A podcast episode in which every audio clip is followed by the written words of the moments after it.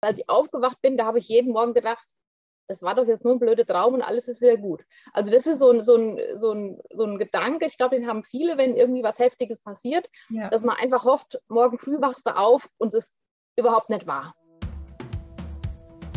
Hallo zusammen und herzlich willkommen zu Mutig durchs Leben, der Podcast für Mutmachergeschichten. Im Zentrum von dem Podcast stehen Menschen, die uns ihre Geschichte erzählen. Es sind Betroffene, die eine Krankheit oder einen Unfall erlebt haben, aber auch Angehörige und Fachpersonen kommen in diesem Podcast zu Wort. Mein Name ist Varenka Kähling und ich bin immer wieder auf der Suche nach neuen ermutigenden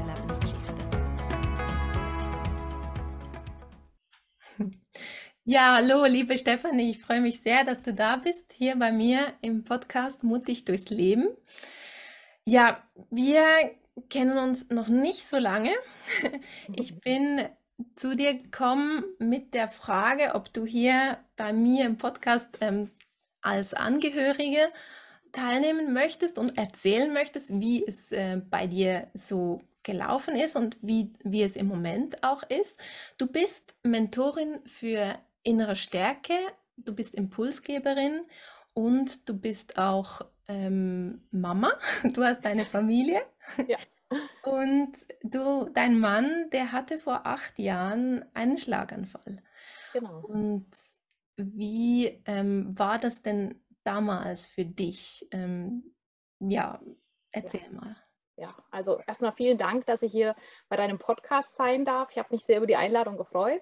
Mhm. Und ja, es stimmt, mein Mann hatte vor acht Jahren einen Schlaganfall, so plötzlich aus dem Nichts heraus, weil er war vorher sportlich, fit, gesund.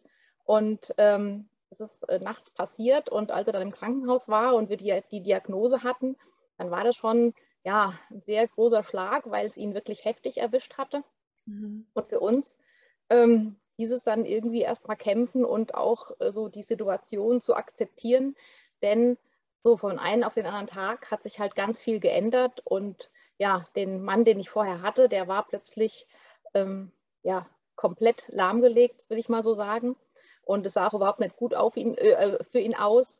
Und ähm, ich habe mir damals halt auch die Frage gestellt, okay, was, was wollen wir jetzt? Was will ich jetzt hier eigentlich?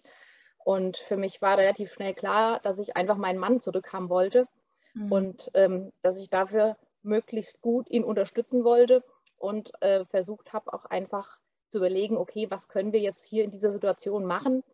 Was habe ich in der Hand und was kann ich tun? Und von daher, ja, habe ich einfach geschaut, dass ich da mein Bestes gebe, um meinen Mann zu unterstützen und auch, ähm, ja, mich um unsere Tochter zu kümmern, dass wir als Familie irgendwie weiter bestehen können, wie dass es uns einigermaßen gut geht. Ja. Ja, wie alt war denn die Tochter damals? Die Laura war damals 14 Jahre, Jahre alt gerade. Ja, okay. Ja, das stelle ich mir schon nicht ganz so einfach vor. Wie war das denn, hat sich denn das entwickelt? Also was ist, wie ist es heute?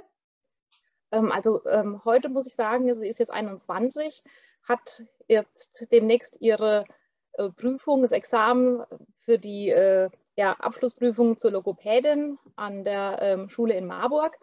Und ich glaube, sie hat rückblickend auch mal gesagt, Mensch, Mama, wenn das mit Papa damals nicht passiert wäre, dann wäre ich nie zu dem Beruf Logopädin gekommen. Ja, weil mein Mann natürlich damals auch oder jetzt auch heute noch ähm, Sprachtherapie bekommt.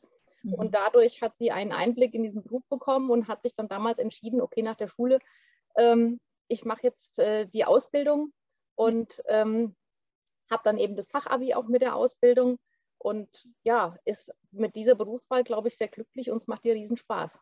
Ja, ja, das ist schön. Das heißt, sie hat so eigentlich ihren Beruf kennengelernt, sonst wäre sie gar nicht genau. wo sie jetzt genau. heute ist. Richtig. Und man muss dazu sagen, ich glaube, sie hat auch einen ganz anderen Einblick, ähm, was jetzt die Neurologie betrifft oder neurologische Patienten, weil mhm. sie halt A, äh, zu Beginn auch immer mit in, in der neurologischen Klinik war, wo mein Mann zur Reha damals am Bodensee war. Und da haben wir quasi sechs Wochen die Sommerferien, hatte da unten verbracht, viele Wochenenden während der äh, vier Monate, wo er da unten war und hat da einen ganz anderen Einblick bekommen, als wenn jetzt jemand vielleicht noch gar keine Berührungspunkte in diesem Bereich hat. Ja, also dem, Ihr Mann war vier Monate weg von zu Hause. Genau, genau. Wie war das da für Ihre Familie? Also ich sag mal, durch dass ich eben mit dort war und die Laura auch dort war mhm. und äh, dann sind meine Schwiegereltern mal zu Besuch gekommen, meine Eltern waren mal zu Besuch, meine Schwester war mal zu Besuch und ähm, ja, wir als engste Familie, quasi die Laura und, und ich, äh, die ganze Zeit da unten, sodass er halt auch einfach Unterstützung hatte. Ja, also es ist nicht so, dass er irgendwo allein war, was ja im Moment ähm, oftmals passiert, dass man halt eingeschränkte Besuche hat. Ja. Und das Glück, was er halt hatte, ist, dass es ähm, möglich war, dass ich dort mit in der Klinik sein konnte. Da gab es noch Apartments im Gästehaus, wo man wohnen konnte. Das war quasi fußläufig zur Klinik. Und dann hat man eine ganz andere Unterstützung, ist am Wochenende da, ist abends mal da und hat dann doch so eine Art ja, Familienleben irgendwo ja. und ähm, ist zusammen und man sitzt nicht irgendwo allein in einem Krankenbett und äh, weiß nicht, was mache ich jetzt, wenn die Therapien rum sind. Ja, man ist noch ein bisschen im geschützten Raum. Also man hat genau. Sein, seine private Bubble, in der man leben kann, so wie vorher. Oh, so wie vorher ist es wahrscheinlich nicht. Was ja. hat sich denn verändert?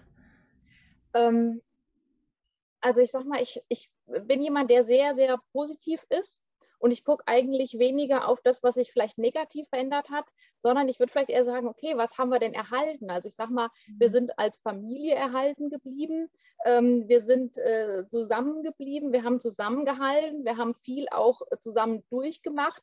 Das schweißt einen natürlich zusammen, dass man sagt, okay, man geht durch dick und dünn mhm. äh, und auch durch die schweren Zeiten und es war wirklich eine extrem schwere Zeit und ähm, man versucht einfach auch das Beste daraus zu machen. Ja, mhm. also es gibt bestimmte Dinge, die man vielleicht nicht mehr machen kann. Aber ähm, mich hatte auch jemand nach dem Schlaganfall mal gesagt, Mensch, hattet ihr nicht noch so viele Pläne, was ihr machen wolltet? Und da muss ich sagen, wir haben immer gesagt, okay, wir fahren jetzt ähm, an die Nordsee in den Urlaub oder wir machen dies oder wir machen jenes oder eine Wandertour, ähm, sodass ich damals auch gesagt habe, nee, es, es gibt nichts, wo ich sage, das muss ich unbedingt noch machen. Wir haben immer das gemacht, worauf wir Lust hatten, was so im Rahmen der Möglichkeiten einfach lag. Und dann war es nicht so, dass ich gedacht habe, oh, mir fehlt jetzt irgendwas oder ich hatte noch irgendein Riesenziel, was zu erreichen ist, weil wir immer einfach auch so gemacht haben, was wir gern gemacht haben oder was wir machen wollten. Also Und, Sie haben das schon vorher so, ihr habt das genau. vorher schon so gelebt. Genau, ja, dass man jetzt sagt, ah, irgendwann mache ich das, mhm. sondern es ist wirklich, dass man einfach sagt, hier, ich habe das vor und das machen wir jetzt dieses Jahr. Ja, ja. Und ähm, für uns als, als Paar war es auch immer wichtig, mal so ein Wochenende ähm, nur für uns wegzufahren. Ja, dann war die, die Lauda bei Oma und Opa und wir haben ein Wochenende für uns gehabt. Oder ähm, jetzt ist es auch so, weil der Stefan vielleicht auch nicht mehr so überall hin reisen kann oder so, ja, extreme Sachen nicht mehr macht, wie jetzt ein Städtetrip ist nicht unbedingt das, die Priorität, die er hat, mit ganz viel Laufen und abends tun einem alles weh, weil man Kilometer gemacht hat. Das ist jetzt eher was, was Laura und ich machen und wo wir sagen, Mensch, ähm, wir machen uns jetzt mal ein verlängertes Wochenende in Amsterdam oder was weiß ich immer wo auch. Und äh, dass man jetzt dann auch so eine Mutter-Kind-Geschichte macht und sagt, wir machen nur mal mit zwei irgendeine Veranstaltung. Und Amsterdam haben wir zum Beispiel, äh, ich glaube, vor drei oder vier Jahren gemacht als mein Mann in der Reha war, oder haben wir ihn das eine Wochenende unten am Bodensee besucht. Dann sind wir die Woche, wo er äh, Therapie hatte, nach Amsterdam im Zug gefahren und am Wochenende wieder zurück, äh, weil wir dann wieder beim Papa waren. Und das sind so Geschichten, mhm. man kann ganz vieles für sich äh, auch positiv nutzen, wo man sagt, wir machen jetzt das Beste draus und überlegt einfach mal, welche Ideen oder ja, wie kreativ kann ich denn sein und überlegt genau. mir, was, was so genau zur Situation einfach passt. Wollte ich gerade sagen, muss auch kreativ sein dann in diesem Moment. Genau. Wie, aber ich glaube, ihr wart nicht immer so positiv oder wart ihr von Anfang, von Beginn weg, habt ihr immer so gedacht? War, nee. Es war ja doch ein Schock, nehme ich ja. an. Genau, also war ein Riesenschock, weil das halt so heftig die ganze Sache kam. Und dann bist du erstmal am struggeln und, und, und kämpfen und überlegst, okay, das kann doch nicht wahr sein. Ja, also ich weiß, die ersten äh, früh morgens nach diesem Schlaganfall, als ich aufgewacht bin, da habe ich jeden Morgen gedacht, das war doch jetzt nur ein blöder Traum und alles ist wieder gut. Also das ist so ein, so ein, so ein, so ein Gedanke, ich glaube, den haben viele, wenn irgendwie was Heftiges passiert, ja. dass man einfach hofft, morgen früh wachst du auf und es ist überhaupt nicht wahr. Ja?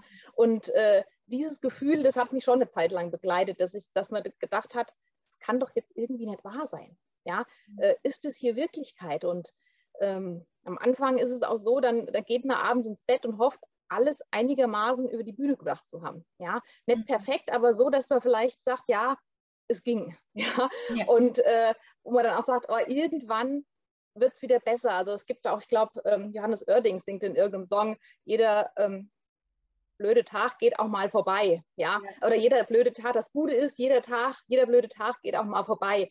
Und das habe ich mir öfters gesagt, wo ich denke, irgendwann wird auch der Tag zu Ende gehen und du gehst ins Bett und dann ist erstmal nachts Ruhe. Ja? Wie also lange da denn diese Phase? Ja, wie lang? Ja. Oh, das kann ich fast gar nicht mehr sagen. Ja, aber das war, also ich sag mal, das, das war keine wochenlange Geschichte, weil ich dann relativ schnell auch begriffen habe, so kommen wir nicht weiter. Ja, also hier müssen wir irgendwie so ein bisschen positiv gestimmt sein und wir müssen die Lösung finden, äh, anstatt nur das Problem anzustarren. Ja.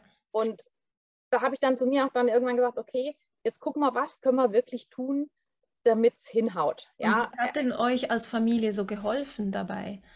Also, also hm, ich glaube, äh, zum einen bin ich vom Elternhaus sehr positiv erzogen. Ja, also da wird vieles möglich gemacht, da hält man zusammen und jeder gibt jedem eine Hand, wenn es sein muss. Und dann überlegt man, okay, was ist denn jetzt hier mal das Wichtigste?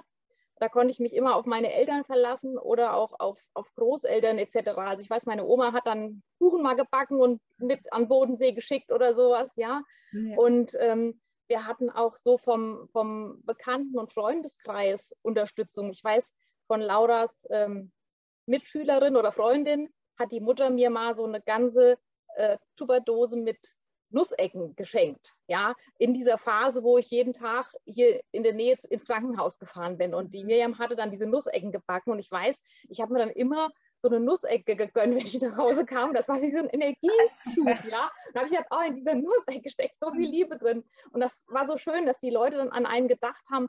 Und es haben ganz viele gute Besserung gewünscht und ihm irgendwas äh, mit mir auf den Weg gegeben, was ich ihm sagen sollte. Und diese Unterstützung, die fand ich so wirklich der Hammer. Und ähm, dadurch kam dann auch äh, zustande, dass eine Bekannte meine Eltern gesagt hat, Mensch, von meiner Tochter, der Mann hatte auch einen Schlaganfall in Stuttgart und die waren in der in der Reha-Klinik. Die Steffi soll die doch mal anrufen.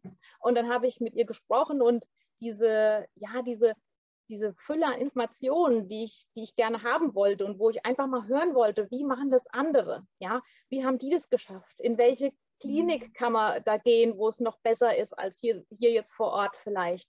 Und ähm, diese Unterstützung, wo man merkt, Mensch, auch ja, auch der Support, den mein Mann so hatte, also von vielen Bekannten, weil der halt auch beliebt war und bekannt war, ja, und viele kannten ihn und äh, wo dann jeder so versucht hat, irgendwie zu unterstützen. Und das fand ich schon ähm, ganz toll und das hat mir auch geholfen, einfach da so Infos zusammenzutragen und zu überlegen, okay, wie geht es denn jetzt weiter? Ja, und zu wissen, man ist nicht, nicht alleine. Also es ja. gibt noch ganz viele andere ringsherum und die helfen und die unterstützen. Aber ihr habt das privat eigentlich jemanden gefunden, der das eben auch äh, so durchlebt hat oder ähnlich. Genau. Das ja. war eigentlich nicht eine Institution, die euch da geholfen hat, äh, die Klinik zu finden. Ja, Mhm. Also zum einen privat die Empfehlung. Ähm, die Krankenkasse hat natürlich auch mitgespielt, als ich gesagt ja, habe, ich klar. möchte meinen Mann gern verlegen lassen. Mhm. Ja, sage ich zahle Transport und ihr sagt, okay, wir dürfen wechseln. Mhm. Und ähm, habe natürlich auch die deutsche Schlaganfallhilfe. Also da bin ich auch dann drauf gestoßen, weil das ist automatisch, wenn du im Internet surfst, ist das schon so eine Adresse, die auch ganz, ganz viele Infos auf der Homepage oder auf der Facebook-Seite haben und wo ich dann auch viel nachlesen konnte, um, um mal zu überlegen, ja, was kann ich machen?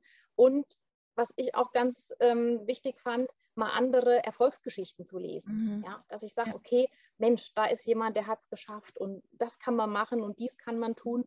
Und das ist auch das, wo ich immer sage, meine Therapie war ähm, in der Klinik zu sein, mit den Leuten dort, die das auch erlebt haben oder die auch eben ähm, ja selbst Angehörige, als Angehörige damit sind ja. und die dann einfach ja mir erzählt haben, wie es bei denen vor acht Jahren vielleicht war und wie derjenige sich dann äh, entwickelt hat. Und das hat uns auch ganz viel Mut gegeben, dass wir gesagt haben, Mensch, was ein anderer schafft, das müsste man doch auch irgendwie hinbekommen. Also es sind eigentlich andere Mutmachergeschichten gewesen, die euch denn dann zum Positiven gebracht haben. Habt ihr denn ähm, auch selbst Gespräche mit äh, Psychologen oder sowas gehabt oder das eigentlich weniger?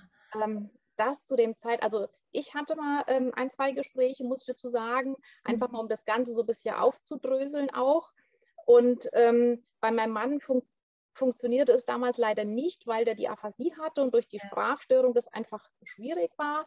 Wobei ähm, dann jetzt die eine Logopädin, wo er hingeht, die ist auch im psychologischen Bereich, äh, hat die eine Ausbildung und das ist natürlich eine Kombination, die ein absoluter Glücksgriff war, wo man sagt, okay, jemand, der A, Logopäde ist und B, noch eine psychologische Ausbildung hat und äh, das zusammenbringt, äh, das war wirklich ähm, ja, ein, ein absoluter Glücksgriff. Das war ja. so, so, wie ein Sechser im Lotto, würde ich genau, mal sagen. wollte ich gerade sagen. Es ist sehr selten, dass man sowas ja. erwischt. Ja, super. Ja. Aber dann hat dir wirklich Glück gehabt. Mhm. Und ähm, wie war denn das für die Tochter? Hat sie von Anfang an auch da ähm, diese Positivität mitgenommen oder hatte sie mehr Schwierigkeiten? Weil sie war ja dann, in diesem Alter ist man ja sowieso in einer schwierigen. Phase. So, äh, ja. Je nachdem, kann in der Pubertät. Hm. Ja, also ich glaube, ähm, äh, so Kinder äh, verdrängen das vielleicht auch erstmal ein mhm. bisschen. Das habe ich jetzt von verschiedenen Fällen auch schon mal so mitbekommen. Und auf der anderen Seite hat aber die Laura auch gesagt, Mensch, Mama, dürfen wir jetzt nicht mehr lachen? Das war ganz am Anfang. Und da habe ich gedacht, boah, stimmt, er hat eigentlich recht. Also wir laufen hier mit so Minen rum, ja, jeder ist nur geschockt, was passiert ist und äh, keiner lacht mehr irgendwie. Und dann habe ich damals zu ihr gesagt, doch, Laura, wir dürfen lachen. Es ist sogar wichtig, dass wir lachen, denn wenn wir keinen Spaß mehr am Leben haben, wie soll denn der Papa Spaß am Leben haben, wenn seine zwei Damen da immer mit so finsteren Gesichtern durch die Gegend laufen? Und ja. es ist ganz wichtig, dann auch so einem Patienten ja, den Humor wiederzubringen oder zu sagen, okay, lass uns doch mal was, was Lustiges machen. Und das mhm. war noch zu einer Zeit, als mein Mann auf der Intensivstation lag. Und ich habe dann zu der Lauda gesagt, weißt du was, wir fahren morgen zum Papa wieder nach Gießen in die Uniklinik, besuchen den und danach gehen wir irgendwo was lecker essen und schauen uns einen lustigen Film im Kino an. Und so haben wir es dann auch gemacht, haben die Schadenfreundinnen gesehen, den ich unheimlich lustig finde und wir hatten richtig Spaß den Abend und es hat uns einfach mal ja so eine Auszeit gegeben von den Sorgen, weil die waren immer noch da, aber ähm, in so einer Situation auch zu sagen, Mensch, ich muss auch gucken, dass es mir gut geht, ja. dass ich damit äh, gut zurechtkomme und ähm, es hilft nichts, heulend in der Ecke zu sitzen. Auch das darf mal sein, auch das muss mal sein, weil es einfach raus muss. Ja, so ging es mir halt auch. Mhm. Ähm, das muss jetzt mal zack raus. Man kann es nicht unbedingt unterdrücken oder ich glaube, es ist nicht gut, es zu unterdrücken. Mhm. Und auf der anderen Seite kann man auch sagen, okay, jetzt habe ich das mal rausgeheult. Jetzt ähm, drücken mhm. wir die Tränen und jetzt gucken wir, wie kommen wir aus dem Loch wieder raus. Ja. Und du hast für deinen Mann auch ein Superman-Shirt gekauft. Genau. Das hast du mir im Vorgespräch erzählt und ich genau. dachte, da musst du unbedingt erzählen, weil das ist wirklich eine lustige Geschichte. Genau, ja. Ich habe auch überlegt, okay, wie bringe ich denn meinen Mann wieder zum Lachen und wie kann ich ihn motivieren? Weil ich glaube, die Motivation ist ganz, ganz wichtig in so einer Therapiesituation, dass man sagt, ich trainiere auch weiter und ich mache jetzt alles, damit ich möglichst wieder fit werde. Mhm. Und dann habe ich ihm im Internet ein ähm, Superman-Shirt bestellt äh, und das habe ich dann ihm jede Woche hingelegt, dass er es einmal anzieht. Und ähm, das fand er irgendwie auch ganz lustig. Und dann ist er eben einmal die Woche mit diesem Superman-Shirt den ganzen Tag rumgelaufen in der Reha-Klinik. Dann haben die Leute schon gesagt, oh, guck mal, da kommt Superman wieder, Stefan der Superman. Und ähm, das war einfach, wenn du dann mit diesem Superman-Shirt und deinem Mann, also dem Mann im Superman-Shirt äh, da rumgelaufen bist und die Leute haben geguckt und gelacht und an, angelächelt, dann ist es eine ganz andere Atmosphäre, als wenn ich vielleicht einfach in einem schwarzen T-Shirt nur rumlaufe. Ja? ja? Man, fällt auf, die Leute lachen einen an, sprechen einen an und ähm, dieses Shirt ist äh, total ausgewaschen, aber das ist so ein Erfolgsshirt, dass man das natürlich nicht wegwerfen kann. Ja? ja. Und ähm, von daher muss man auch immer schauen, hey, wie kann ich denn so ein bisschen Leichtigkeit da reinbringen? Ja? Mhm. Wie kann ich so ein, so ein, so ein Lächeln damit mit reinbringen? Und für mich war es dieses Superman-Shirt einfach. Ja. ja. Also das heißt, eben solche lustigen Anekdoten hast du, hast du noch viele zu erzählen, hast du mal mir gesagt. Gibt es dann sonst noch eine, die dir einfällt gerade? Ja, also ähm, mein Mann hat auch immer, ähm, ja, kann auch über sich selber lachen oder auch über mich lachen. Oder ich habe verschiedene Dinge dann auch, als wir da unten am Bodensee waren, äh, gemacht, wo wir nachher so drüber gelacht haben, weil einem dann einfach auch mal irgendwas passiert, was man nicht so auf dem Schirm hat. Und ich weiß noch, ich äh, bin mal mit der, mit der Laura, habe ich die Mädels dann, die sind ins Kino gefahren. Und äh, was passierte? Ja, Laura hatte den Apartmentschlüssel mit. Und die waren den ganzen Nachmittag weg. Und dann bin ich den ganzen Tag in Flipflops nur rumgelaufen und hatte irgendwie gar keine richtigen Schuhe mehr an, weil ich ja nur was kurz bei meinem Mann wollte. Und dann da, dachte ich, kommt die noch vorbei und bringt mir einen Schlüssel. Und ähm, ja, und dann rief sie noch abends an und sagt, Mama, wir wollten ja in den Kinofilm gehen, aber die eine ist noch zu jung, die darf, muss um acht, dann kann die nicht mehr ins Kino rein. So, dann habe ich gesagt, okay, ähm, Autoschlüssel hatte ich noch dabei, sag, dann komme ich jetzt zu euch, dann gehe ich mit euch ins Kino und bin dann einfach in kurzer Hose Flipflop ins Kino einmarschiert. Mhm. Normalerweise hätte ich vielleicht mal Sandalen angezogen oder sowas, mhm. aber das ist dann auch zweitrangig, weil da, da, zählen andere Sachen mehr und dann muss man auch mal über sich selbst lachen und sagen, okay, egal jetzt. Ja. ja? Also das sind wie es kommt. So ist es, ja. Oder mhm. auch, ähm, ich hatte dann im, im Juli Geburtstag und das, äh, dieses erste Jahr, wo der Stefan im äh, in der Reha war. Und dann habe ich auch gesagt, okay, wie feiern wir denn jetzt Geburtstag? Was machen wir? Und dann rief meine Oma an und sagte, hier, ich backe dir einen Kuchen. Und mein Papa hat die Laura dann an diesem Tag wieder an den Bodensee gefahren, hat uns das Auto gebracht, ist mit dem Fahrrad dann äh, zurückgefahren und hat gesagt, ich bringe den Kuchen mit. Und so hatten wir zum Beispiel da auch, es ist einer meiner Highlight-Geburtstags, ja, weil, weil, Geburtstage, weil mein Mann hat habe gelebt, ja, er hatte so das Schlimmste war vorbei. Mhm. Wir haben da einfach gesessen und mit dem Rührkuchen von der Oma Kaffee getrunken. Und das war so ein schöner Geburtstag, wo ich sage, da erinnere ich mich heute noch dran. Also es gibt so bestimmte Geburtstage, wo man sagt, ja, das war so ein Highlight und dieser ähm, Rührkuchen von der Oma Anna plus mein Papa plus die Laura und der Stefan, die da waren, das war einfach so ein, so ein wunderbares Ding. Ja, ich habe da nicht gedacht, oh, letztes Jahr um diese Zeit, da, da ging es uns noch gut, sondern ihr habt das wie anders wahrgenommen. Und das genau. Ja, also ja. Ähm, es ist, wenn du immer nur drauf, drauf guckst, was habe ich verloren oder was fehlt mir, dann bist du so in so einer Opferrolle. Ja? ja. dann hast du immer diesen Mangel vor Augen. Und wenn du aber sagst, hier, ähm, das geht wieder oder dieses geht wieder. Und ich habe ja dieses Positiv-Tagebuch geführt, mhm. wo ich dann einfach immer aufgeschrieben habe, was kann er jetzt schon selbstständig wieder? Ja, das erste war, kann selbstständig den Kopf heben. Und irgendwann konnte er eben wieder laufen und er konnte sich wieder selbst anziehen, ja, konnte wieder irgendwas sprechen, konnte selbst wieder essen und so weiter, ja. Mhm. Und wenn ich dann so auf die Fortschritte gucke, dann ist das ein anderes Gefühl, als wenn ich nur überlege, oh, damals ging das und das noch. Ja, ja. also man muss die, das Ereignis als Punkt Null nehmen und ab da gucken, was funktioniert wieder. Ja. Und ich glaube, das ist ähm, auch eines der wesentlichen Erfolgsgeheimnisse, dass man ähm, den Kopf hoch behält und sagt, okay, klar, manchmal denkt man auch, oh, oh Eben, das, das, das schon auch mehr. noch. Mhm. Das absolut, ja. Das gehört auch dazu. Das gehört auch dazu, ja, dass du sagst, also manchmal, ich finde es jetzt gerade mal alles doof. Ja. Das darf man auch dann so sagen und kommunizieren oder für sich selbst sich das eingestehen, dass es halt eben nicht immer alles nee, so nee. super ist. Mhm. Genau, ja, und da gibt es auch bestimmt Zeiten, die, die schwierig sind und wo man sagt, oh, äh, hätte ich jetzt nicht unbedingt gebraucht für meine Persönlichkeitsentwicklung. Und ähm, dann darf man auch mal traurig sein, man darf auch mal weinen, man darf auch mal sagen, könnte jetzt gerade mal explodieren. Ja. Und dann ja, rückblickend, wenn du jetzt, du stehst jetzt acht Jahre, ist es jetzt vorbei, äh, ja, her, so. Und heute, was würdest du deinem Ich damals sagen? Du hast ja so viel erlebt in dieser Zeit. Was wäre gut gewesen für dich oder was ist deine Erkenntnis jetzt nach acht Jahren für dich, dass die du rausnimmst? Ja, also ich, also am Anfang war es so, dass ich unheimlich viel gekämpft habe. Das war sehr, sehr ähm, energiezehrend, ja. Und ähm, ich glaube, da hätte ich schon auch manchmal überlegen können, hm, vielleicht hast du noch mal Hilfe hierfür oder Hilfe dafür. Und so Hilfe annehmen war eine Geschichte, die ich mir erst ähm, zugestehen musste, ja, dass man sagt, okay, es geht nicht immer alles alleine. Und was extrem wichtig ist, was ich aber auch irgendwann äh, gelernt habe, ähm, auf sich selbst zu schauen. Ja? Dass man sagt, okay, wie geht es mir denn jetzt? Ja, was kann ich denn heute mal für mich tun, damit ich diesen Stress oder diese Anstrengung auch wirklich gut schaffe? Ja.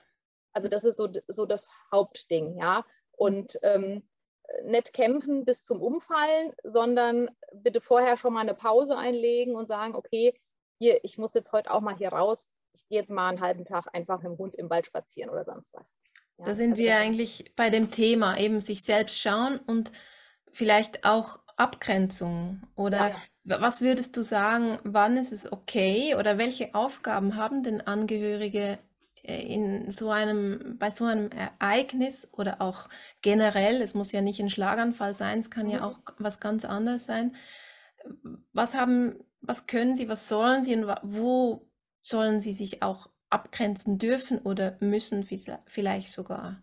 Ja, also ich glaube, ähm, so Situationen sind äh, nicht einfach. Also es ist schon äh, eine riesen Herausforderung. Und ich habe auch für jeden Verständnis, der sagt hier, ich schaffe das nicht, kann das einfach nicht. Ja, oder ich kann das vielleicht noch nicht ähm, und muss erstmal mit mir äh, in dieser Situation irgendwo klarkommen. Ja, und ähm, ich denke auch, es ist ganz wichtig, bis zum maximal zum Punkt zu gehen, wo man sagt, okay, das tut mir noch gut und irgendwann ist aber auch diese Grenze erreicht, wo ich merke, jetzt geht es in meine eigene Substanz. Ja, jetzt kann ja. ich selbst nicht mehr oder äh, ich habe hier selbst jetzt ein Problem, wo ich, wo ich erstmal dran arbeiten muss. Und ich glaube, das muss auch jeder für sich entscheiden und ähm, jeder auch gucken, okay, wie kann ich hier mit dieser Situation umgehen und wo kann ich mir Hilfe holen? Auch, auch diese Frage, wo kann ich mir Hilfe holen? Ja, wenn ich sage, hier, ich schaffe das so nicht, ähm, kann man überlegen, okay, wer hat vielleicht eine ähnliche Situation durchlebt oder welche Organisationen gibt es, ähm, wo ich mir Hilfe holen kann. Und ich glaube, das ist immens wichtig, sich mhm. auch das zugestehen. Ähm, ich denke auch immer, es gibt nichts, was man unbedingt muss. Ja, ich habe immer eine Wahl zu sagen, nee, ich mache das nicht oder ja, okay, ich mache das bis zu einem gewissen Punkt jetzt. Ja, mhm. das muss auch jeder für sich selbst entscheiden. Und ich weiß nur, ähm, ich hatte halt ein super Verhältnis äh, schon immer zu meinem Mann und wir haben sehr viel zusammen gemacht. Und ähm, ja, liegt vielleicht auch an Stefan und Stefanie, die haben sich irgendwie gefunden, habe ich manchmal gesagt, ja. So. Und äh, ja, und ich wusste, der hat auch mich super supportet, als unsere Tochter so klein war und ich noch eine Ausbildung gemacht habe und eine Weiterbildung und ähm, mal ein Wochenende zu irgendeinem Training oder sonst was war. Und dann hat er mhm. super, äh, also es hat immer super bei uns harmoniert, so dass es für mich jetzt überhaupt kein Thema war, zu sagen, Mensch, jetzt geht es ihm schlecht und ich versuche ihn einfach da auch zu unterstützen und ähm, da wieder zu helfen. Also ich glaube, das kommt auch immer darauf an, was habe ich jetzt zu meinem Angehörigen für ein Verhältnis, wie ist es ja. insgesamt und ähm, was haben wir da für eine Basis, wie wir vielleicht bisher zusammengearbeitet haben oder zusammengelebt haben und wie ist es, ja, wenn eben irgendeinem was passiert, wie schaffen wir das irgendwie zusammen? Ja, genau. Und du hast ja auch äh, ganz viele Ausbildungen in diesem Bereich gemacht. Du hast, mhm.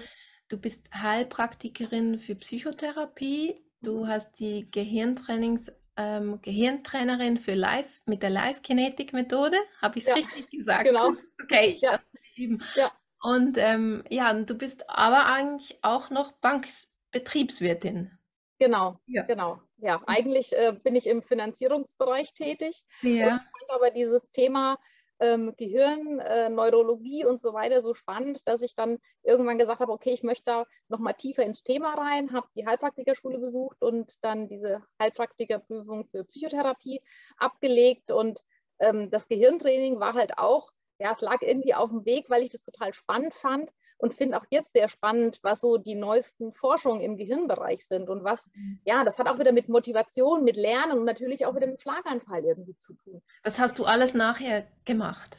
Genau, genau, habe ich alles nachher mhm. gemacht und äh, ja, einfach weil es mich interessiert hat und weil ich habe und, und habe auch gedacht, okay, ähm, das ist nochmal was, was uns vielleicht auch so weiterbringt und habe dann gemerkt, ach, es ist eine total spannende Sache, da musst du einfach mehr draus machen. Super.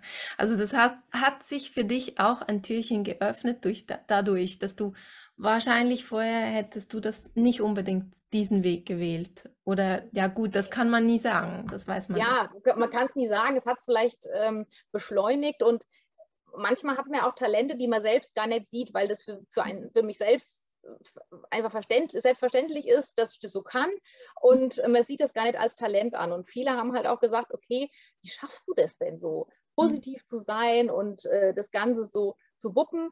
Und dann habe ich überlegt, okay, vielleicht ist es doch irgendwas, Besonderes oder so, eine, ja. ja so ein Talent, was ich eben habe. Mhm. Und äh, dadurch bin ich ja auch durch diese Frage, wie schaffst du das denn eigentlich, bin ich halt auch zu diesem Buch gekommen, was ich geschrieben habe. Genau. Hab, okay.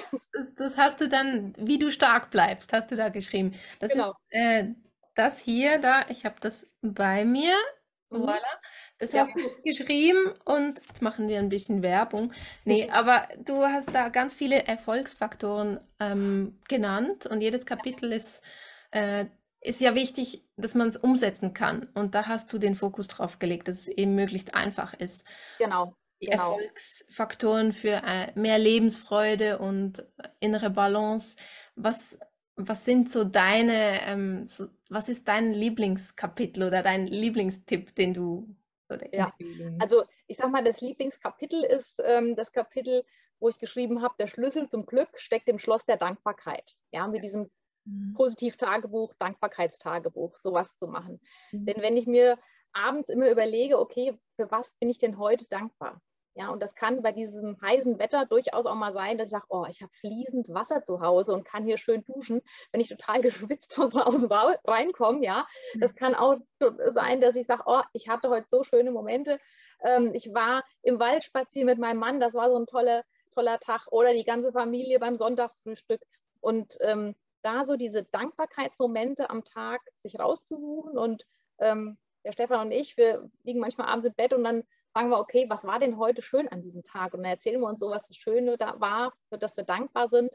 Dann ist da sowas, was noch mehr dankbare Momente ähm, ja, kommen lässt, weil man so seinen Fokus auf diese Dankbarkeit auch einfach legt. Und weil Dankbarkeit mhm. zum anderen auch ein schönes Gefühl ist, wenn ich mich da so reinfühle, ähm, dann ist es ein schönes Gefühl, mit dem ich eben einschlafen kann, wenn ich das abends mache.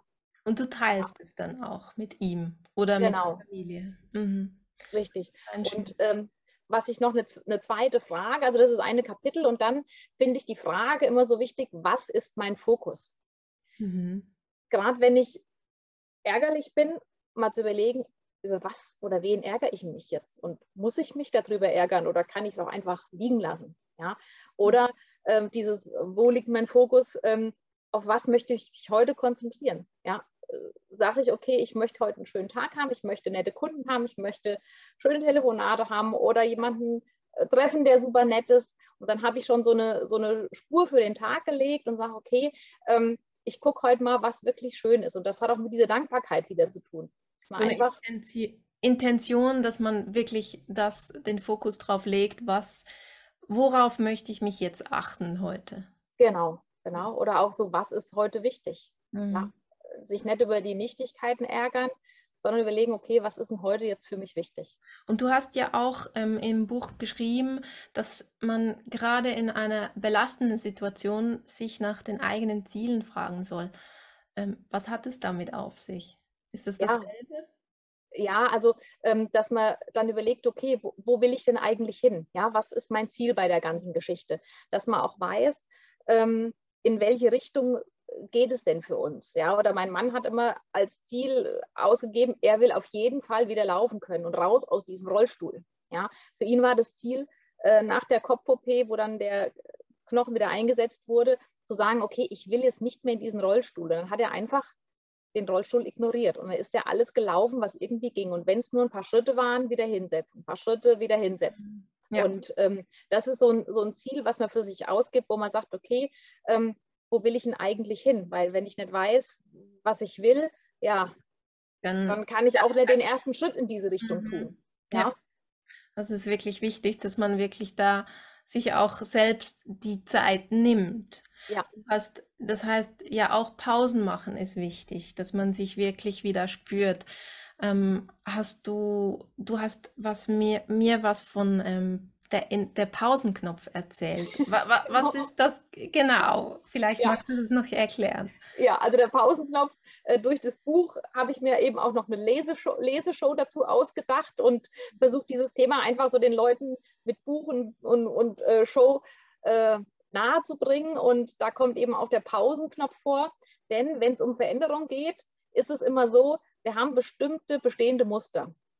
Und mit diesen Mustern ähm, machen wir immer das ganz unbewusst, was wir am Tag vorher schon gemacht haben. Ja, also denkt keiner nach, ich muss jetzt in die rechte Hand meine Zahnbürste nehmen und die Zähne putzen. Das ist automatisch, steht man morgens nach dem Essen, okay, Zähne putzen.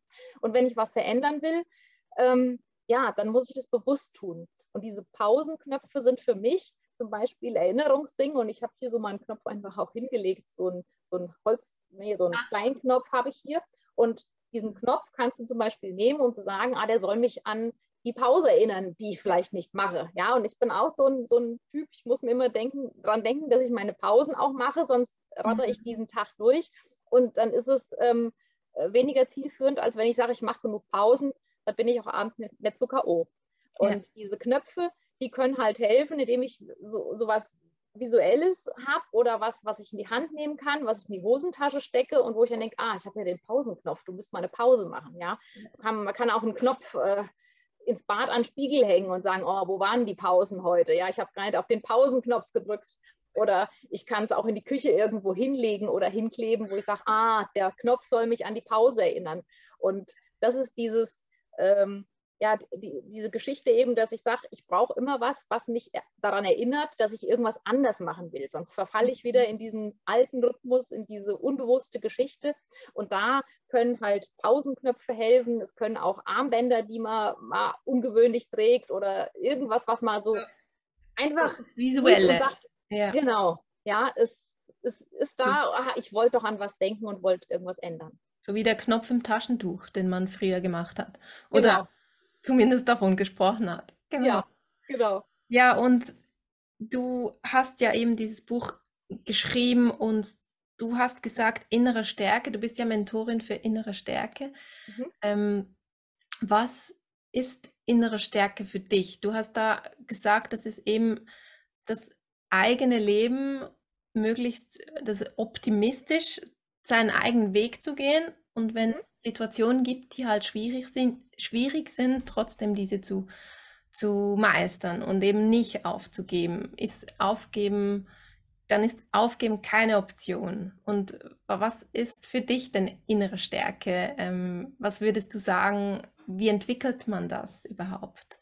Ja, also was es für mich ist, hast du schon ganz gut beschrieben so. Ja. Und von der Entwicklung her, ich glaube, es ist oftmals so, dass wir so einen Schritt aus unserer Komfortzone raus machen müssen. Ja, mhm. also es muss ja nicht gleich so ein Riesenschritt sein durch irgendein ganz schlimmes Ereignis, aber man kann immer mal testen, hm, wo fühle ich mich denn noch wohl und wo fängt so dieses kleine Unbehagen an, dass ich aus meiner Komfortzone raus muss. Ja, ich war früher zum Beispiel ein ganz schüchternes Kind, kann ich mir jetzt gar nicht mehr vorstellen, aber ich musste auch erst lernen, ähm, auf einer Bühne zu stehen und da nicht so viel Lampenfieber zu haben, dass ich dann äh, völlig ähm, rumstotter. Also das ist zum Glück nicht passiert, aber auf eine Bühne zu gehen und ähm, oder auch Unterricht zu erteilen, das ich, mache ich ja auch noch. Mhm. Und ähm, da vor ganz vielen zu stehen und irgendwas zu erzählen, das war am Anfang schon ja schweißtreibend, würde ich sagen. Komfortzone ja. verlassen, komplett. Absolut, ja. Und dann merkt man aber, je öfter man das macht, umso weiter dehnt man seine eigene Komfortzone aus. Mhm. Und ähm, da gilt es halt auch einfach mal zu überlegen, okay, ja, wie kann ich denn meine Komfortzone erweitern? Was kann ich mir denn auch mal für eine Herausforderung stellen? Das kann auch mal ja, irgendeine Ausbildung oder eine Weiterbildung sein oder einfach mal ein Workshop, wo ich hingehe und sage, ich gucke mal in was ganz anderes rein.